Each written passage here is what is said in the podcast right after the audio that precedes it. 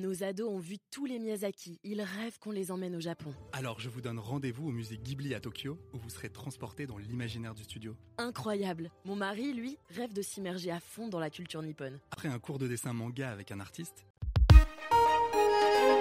Figaro Radio. Le Buzz TV. Nicolas Voller et Damien Canivez.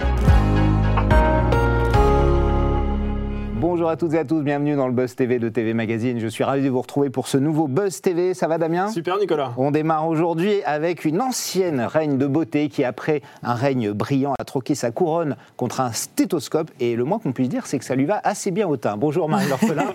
Merci d'être sur notre plateau.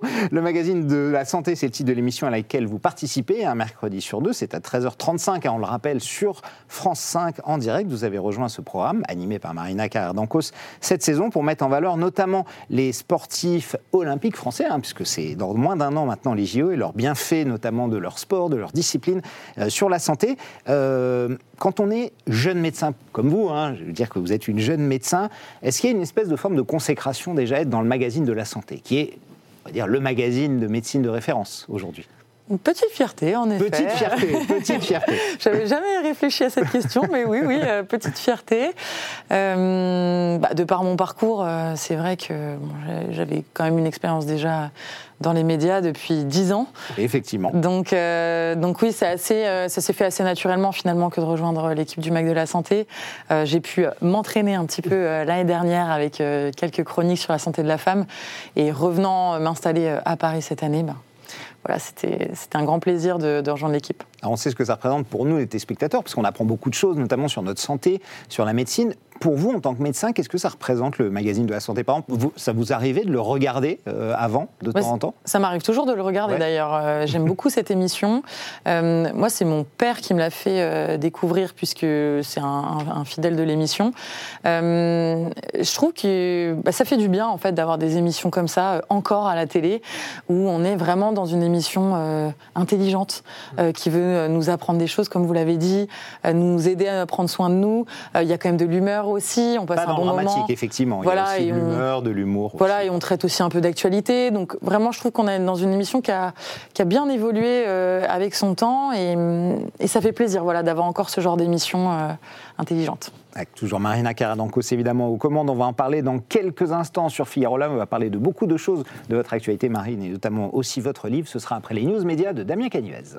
On démarre ces infos, Damien, avec Oui. euh, la Ligue 1 de football sur Canal+, qui ne sera plus sur Canal+. Oui, c'est une première depuis 1984. Canal Ouais. ne retransmettra plus aucun match de Ligue 1 à partir du mois d'août 2024. La chaîne cryptée a confirmé qu'elle ne participera pas à l'appel d'offres lancé par la Ligue de football professionnel dans le cadre de l'attribution des droits de diffusion pour la période 2024-2029. Alors c'est vrai que la relation entre les deux parties était pour le moins houleuse depuis mai 2018. On rappelle que c'est la date à laquelle la LFP a préféré céder les droits de diffusion à Mediapro au détriment de Canal qui à l'époque était le diffuseur historique de ce championnat de football. Ils devaient gagner un milliard et ils ont fait faillite. hein. Ils ont fait faillite, Ouais. exactement.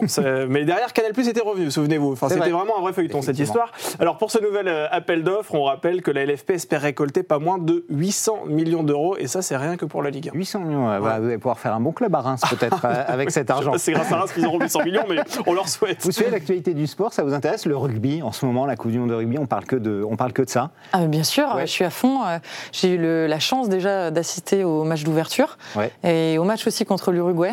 Et euh, oui, moi j'aime beaucoup cette discipline du rugby. Euh, je trouve que c'est un sport euh, hyper intense. En fait, il se passe toujours quelque chose. Euh, et euh, bien sûr, après, je suis tous les championnats, les équipes de France. euh, je suis à fond. Mais en tant que médecin, ça doit par contre vous effrayer de voir ces, ces masses qui se rentrent dedans sur un terrain de football. Pour le squelette, ça doit être hyper dangereux, non, de, de pratiquer le rugby? Ah bah, je pense que c'est un des sports les plus traumatisants. violents, en- ouais. En effet, avec euh, beaucoup de blessures euh, assez graves. Euh, malheureusement, on l'a vu avec euh, Antoine bah, Dupont. Ouais, Antoine Dupont et puis euh, euh, Ntamak, Romain Ntamak. Ouais. Euh, donc euh, oui, il faut. bah, après, après, ils sont entraînés pour ça en fait. hein. Ils ont quand même des musculatures euh, ouais. conséquentes, voilà, qui peuvent encaisser effectivement Mais les chocs. comme tous les Français lambda, parce que Damien et moi, par exemple, en 4 jours, on est devenus des pros de la chirurgie euh, maxillo-faciale. parce qu'Antoine Dupont, on a suivi ça à fond, vous avez regardé, c'est incroyable. Ils ont posé des, vannes- des, des plaques en titane avec un, un des plus grands spécialistes français. C'est fou, on rentre vraiment dans le médical avec, euh, avec lui. quoi. Oui, ben, je pense que les Français ont envie de, de comprendre un peu ce qui se passe. euh, Ouais. Est-ce qu'il pourra revenir? Voilà, Est-ce qu'il pourra revenir? On était tous un peu euh, en attente, quoi. hein. Mm. Euh, et bah, heureusement, euh, bien sûr, les, les- les sportifs de haut niveau ont accès aux plus grands spécialistes et très, très, très Et rapidement. vite, oui, oui. Et puis ils ont quand même, encore une fois, un physique euh, qui leur permet de récupérer aussi euh, assez vite. Ils sont normalement en excellente santé, avec des suivis nutritionnels, avec des, des coachs euh, mentaux, euh, avec euh, voilà, ils ont un accompagnement complet qui leur permet de revenir plus vite de blessures. Oui, d'accord, Marine, mais c'est vrai que euh, si demain, moi, j'ai une fracture de la mâchoire, je vais pas aller dans une mêlée deux semaines plus tard. C'est quand même compliqué, non Vous n'êtes pas, pas fait, vous pas pareil, Damien.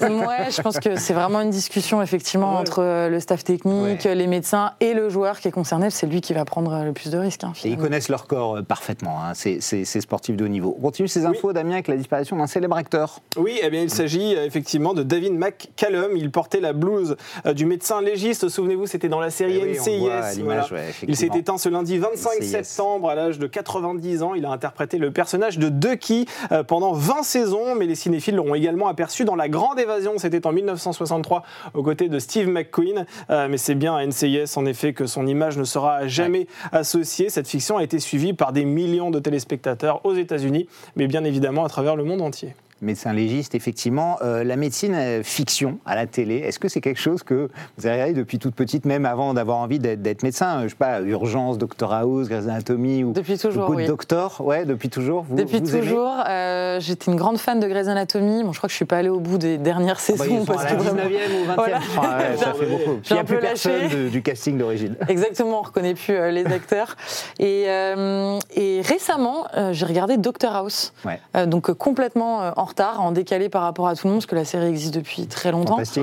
Euh, mais vraiment, ouais, j'aime beaucoup euh, le personnage et, euh, et les cas cliniques euh, sont quand même assez euh, tirés par les cheveux, enfin un petit peu loufoques, mais euh, Un peu extrême aussi souvent. voilà, un peu extrême, mais, euh, mais c'est intéressant toujours de, re- de regarder pour nous. ouais. Oui, et puis souvent c'est assez crédible malgré tout, Oui, même oui, s'ils font sûr. des choses un peu, un peu extrêmes.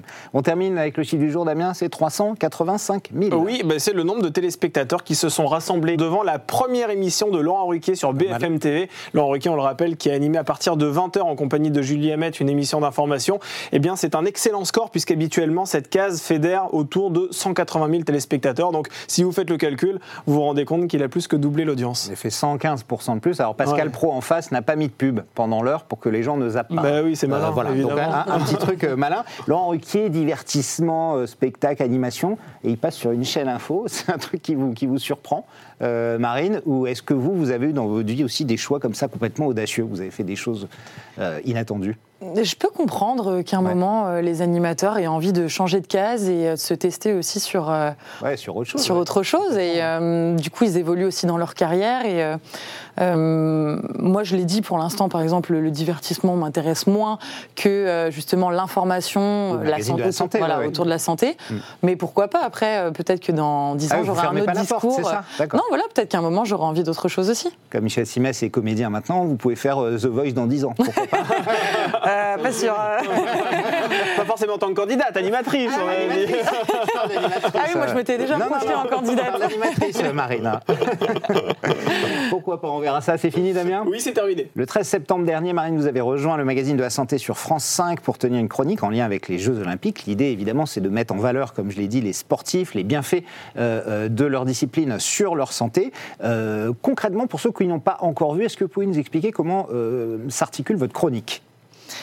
Alors, je pars euh, de discipline olympique Oui. et, euh, et de sportives ou sportifs olympiques qui se sont illustrés euh, dans, dans ces disciplines-là, de par un palmarès exceptionnel ou un parcours semé d'embûches vraiment particulier.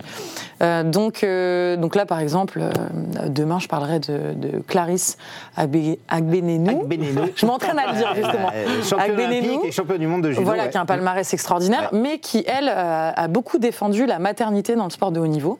Et donc, je vais parler de sport et grossesse.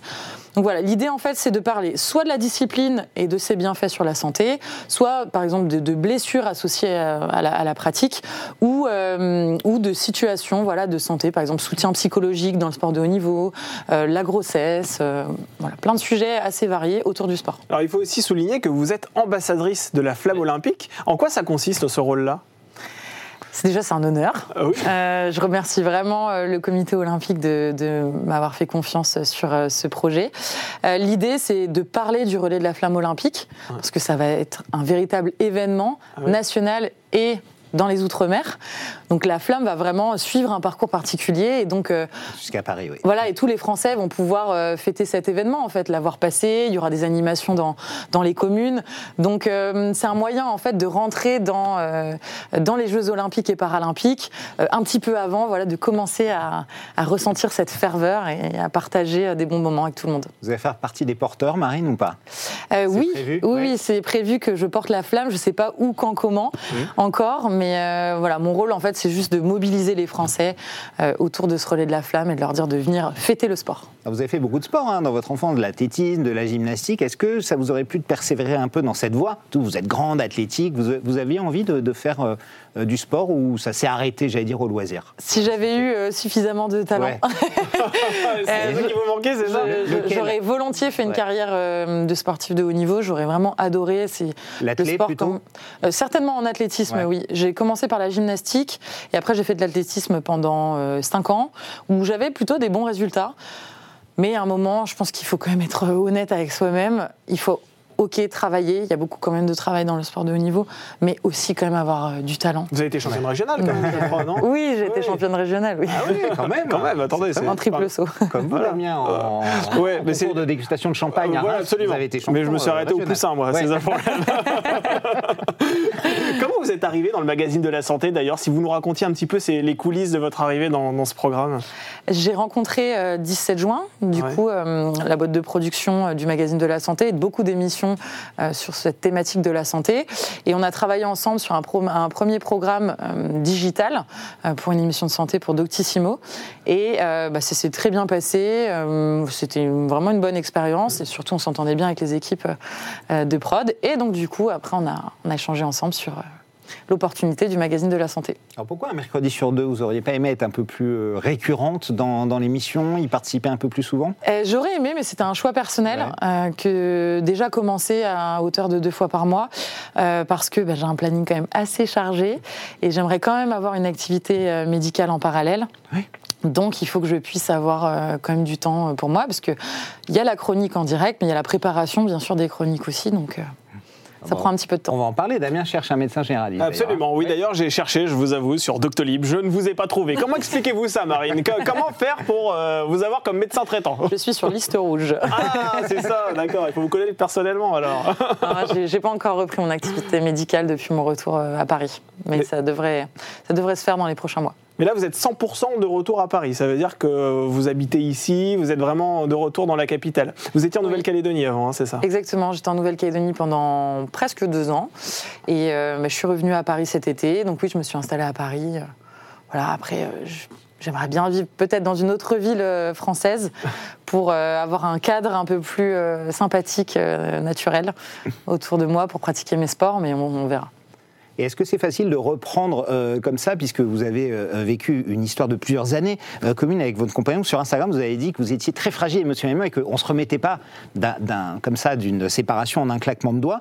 Aujourd'hui, ça va? Vous êtes prête à reprendre euh, votre métier et tout? C'est, euh, c'est derrière vous Hum, bien sûr, hein, voilà, non mais histoire, euh, comme ouais. voilà, comme tout le monde, euh, c'est- difficile. Euh, après, euh, voilà, c'était euh, c'était une décision euh, commune, euh, mûrement réfléchie.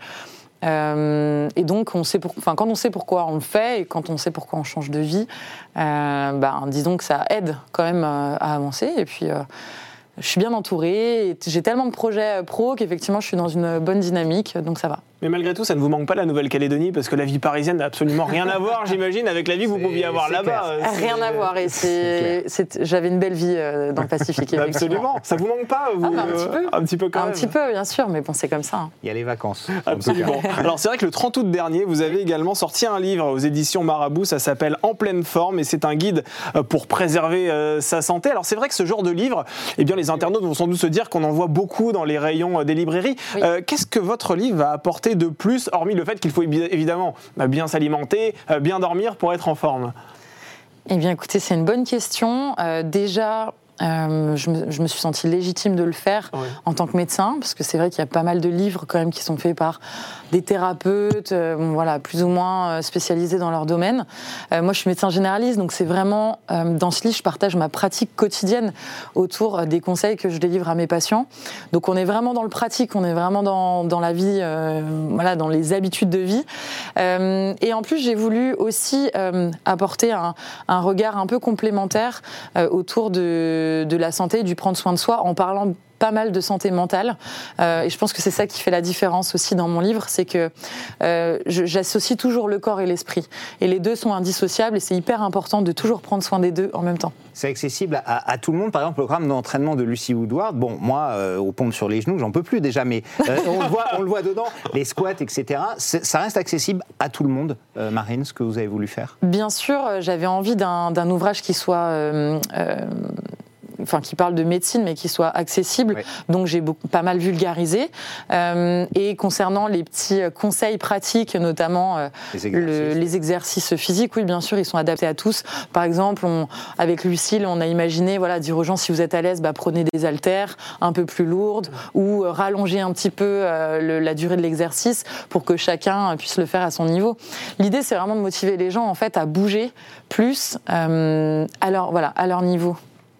On va évidemment bah, arriver à notre dernière rubrique dans un instant, mais juste avant, nous recevions sur ce plateau Jérémy Combe, que vous connaissez. Il enseigne les bonnes manières aux Miss France euh, dans les voyages et il souhaitait vous poser une question, Marine. On va l'écouter tout de suite. Je suis persuadé que tous les jours, tu mesures que le fait de ne pas être passé entre guillemets entre mes mains, ça, ça loupe quelque chose dans ta carrière. Est-ce que tu peux dire à la France entière que tu regrettes et pourquoi tu regrettes de ne pas avoir eu des cours avec moi? alors, on précise que quand vous étiez émis en 2013, il n'était pas encore là, Jérémy Comin. Il est arrivé quelques années après. Exactement, il est arrivé après, mais, mais on se connaît, on s'est croisés euh, pas mal de fois. Mmh. Euh, Les bonnes manières alors les bonnes manières, c'est vrai que j'aurais aimé quand même avoir des cours sur les bonnes manières, mais je pense que quand même mes parents m'ont quand même inculqué la base, voilà, la base, les bonnes valeurs.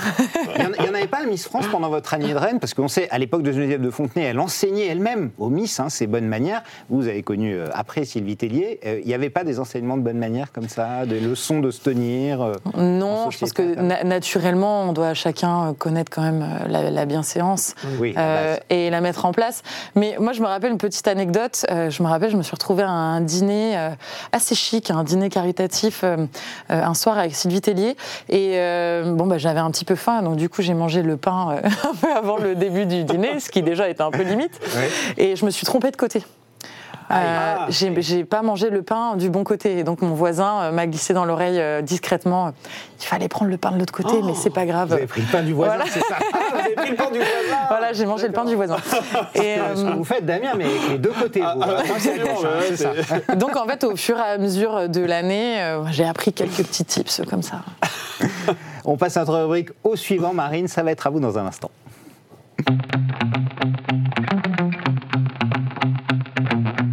Nous recevrons sur ce plateau la journaliste Élise Lucet à l'occasion hein, d'un nouveau cache investigation sur France 2. Euh, Élise Lucet, on la connaît, hein, c'est la terreur de, tout, de tous les gens qui tombent sous le coup de ces, de ces enquêtes. Est-ce que c'est un, genre que vous regardez à la télévision, les magazines d'investigation, quand ça vous intéresse, sur telle ou telle entreprise, ou euh, comment ça fonctionne? Tout à fait, je peux regarder effectivement ce genre euh, de magazine. J'aime beaucoup d'ailleurs celui porté par Hugo Clément sur les questions de, sur le front. d'environnement. Voilà, sur, le front, merci, j'avais oublié le nom.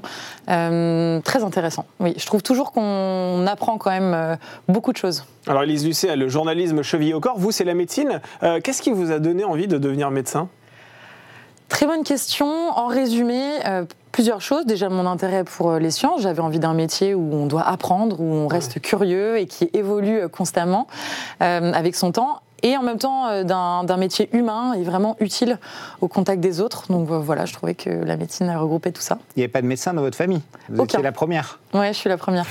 Alors, il y a cette image hein, de, de, de journaliste qui est très pugnace. On la voit euh, poursuivre des chefs d'entreprise qui veulent pas répondre à ces questions jusqu'à leur voiture dans les couloirs de leur, de leur entreprise. Euh, vous, il y a une autre étiquette qui vous colle à la peau, évidemment, c'est celle de, de Miss France, dont on n'a pas encore parlé. Miss France 2013, hein, quand vous avez été élue. Euh, Aujourd'hui, ça fait donc 10 ans, euh, Marine. Quel regard vous portez sur, sur cette période Et surtout, ce qui m'intéresse, c'est est-ce que l'image a été difficile à porter Est-ce qu'elle a été plus difficile à assumer juste après, juste avant Et, et comment c'est maintenant? Euh, le regard que je, je porte sur le concours aujourd'hui, c'est moi, je suis très euh, reconnaissante. Euh, vraiment, c'est que le concours a littéralement changé ma vie et du jour au lendemain, c'est l'histoire de Cendrillon, mais pour le coup, pour moi, c'est- très vrai. Donc, je suis extrêmement reconnaissante. Je trouve que le concours a quand même évolué, et, même si c'est- pas évident de, de, de coller à l'évolution de la société, aux, aux critiques du féminisme.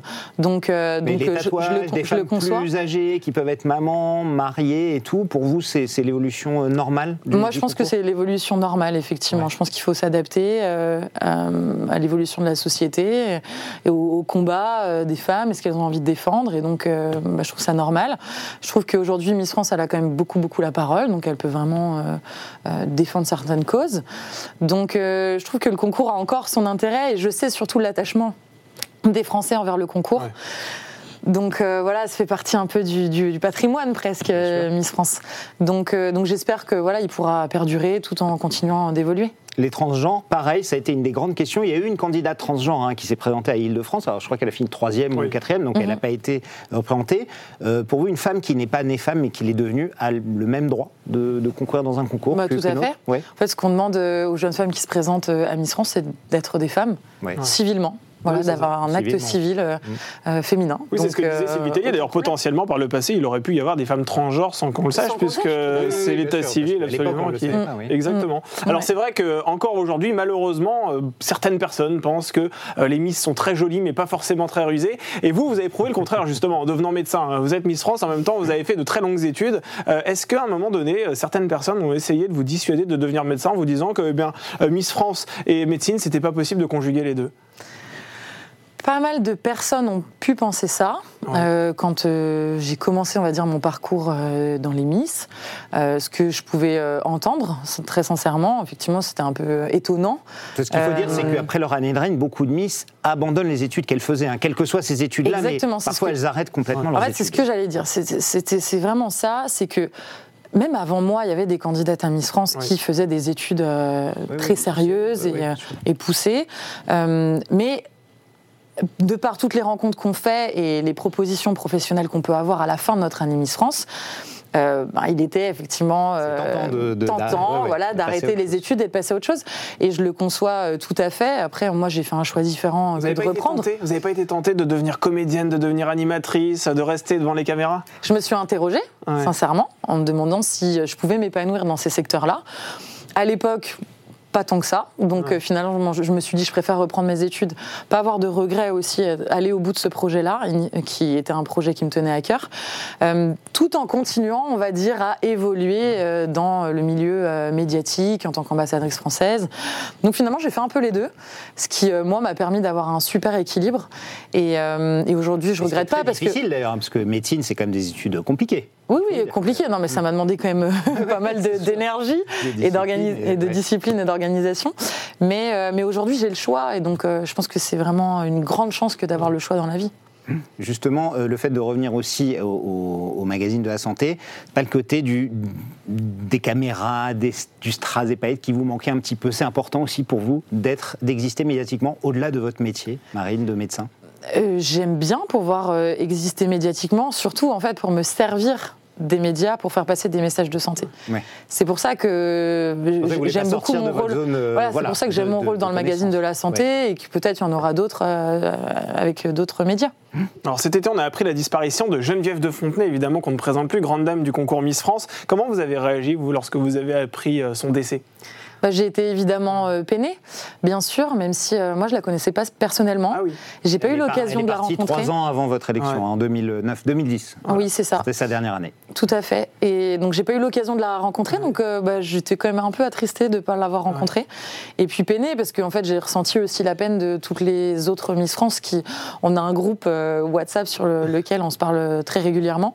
Et elles étaient toutes euh, extrêmement tristes. Donc euh, voilà, j'ai partagé un peu leur peine. Et euh, Geneviève reste euh, une figure emblématique du concours Miss France. Et elle, a laissé quand même un héritage à Sylvie Tellier. Et, j'espère qu'il perdurera encore. Alors, de Sylvie Tellier est parti aussi, ça j'imagine que ça vous a fait un peu plus de, peine, ça vous a surpris euh, qu'elle parte, euh, Sylvie? Pas du tout. Sylvie Non, pas du tout. Pourquoi très vous la honnête. connaissez, vous savez qu'elle voulait faire autre chose? Oui, oui, parce que, parce que bien sûr, on se connaît très très bien et Sylvie m'avait déjà exprimé euh, son envie d'une autre carrière euh, professionnelle après Miss France. Elle a énormément apprécié ses années au sein de la société Miss France, mais elle avait aussi envie d'autre chose. Euh, Sylvie Tellier, c'est une businesswoman, c'est une femme d'affaires et elle avait envie d'aller euh, sur d'autres sect- d'autres secteurs. Cindy Fab, c'est un bon choix pour, euh, pour la remplacer. Vous la connaissiez, euh, Cindy? C'est quelques Oui. années avant vous, hein, je crois que c'est 7 Oui, 8 ans avant vous. Cindy, je la connais effectivement assez bien. Mm. Euh, elle est basée en Bourgogne, donc on a eu l'occasion de se croiser. comme vous, ouais, euh, ouais. euh, elle était Miss Normandie. Elle était Normandie quand elle a été mais c'est vrai. elle a vécu en Bourgogne. Exact. D'où son lien avec la région. Et donc oui, oui, on, avait, on s'était re- rencontrés pas mal de fois, on s'est croisés régulièrement. Et Cindy a une expertise dans l'événementiel. Et donc, euh, elle a un regard aussi assez euh, professionnel finalement sur euh, l'organisation du concours Miss France dans, au sein des régions. Donc, elle a un lien particulier avec les régions. Et voilà, elle apporte aussi son regard de pro. Marine, vous pouvez poser votre question à Élise Ducé. Allez-y, lâchez-vous et vous pouvez lui demander ce que vous voulez. Alors, je voudrais savoir si, euh, Élise, si vous subissez un peu des pressions euh, des internautes. Alors, sur, je ne sais pas si vous avez des réseaux sociaux, mais si vous recevez des messages sui- suite à vos investigations, euh, avec notamment des, voilà, des petits messages un peu menaçants ou des pressions, et comment vous les gérez. Parce que, en fait, c'est aujourd'hui, gérer les réseaux, les réseaux sociaux aussi, ça peut être un véritable poids au quotidien. Donc, voilà, je voudrais savoir si, quand on a ce rôle euh, de, journaliste in- investigatrice, euh, on subit aussi euh, ce genre de choses. On avait les subis, sans doute. On posera, c'est une très bonne Ah question. on lui posera dès question, demain. oui. Elle en subit, à mon avis, de tout le monde, hein, y compris les entreprises, les annonceurs, peut-être même France Télévisions lui posera la question. Merci d'avoir été avec nous, Marine L'Orphelin. Merci beaucoup, Marine. Et le titre de votre livre, En pleine forme, aux éditions Marabout, c'est sorti. Si vous voulez une forme olympique, jetez-vous sur le livre de Marine. Merci beaucoup, Damien. Bonne journée. Merci de votre fidélité. Nos ados ont vu tous les Miyazaki. Ils rêvent qu'on les emmène au Japon. Alors je vous donne rendez-vous au musée Ghibli à Tokyo, où vous serez transporté dans l'imaginaire du studio. Incroyable. Mon mari, lui, rêve de s'immerger à fond dans la culture nippone. Après un cours de dessin manga avec un artiste,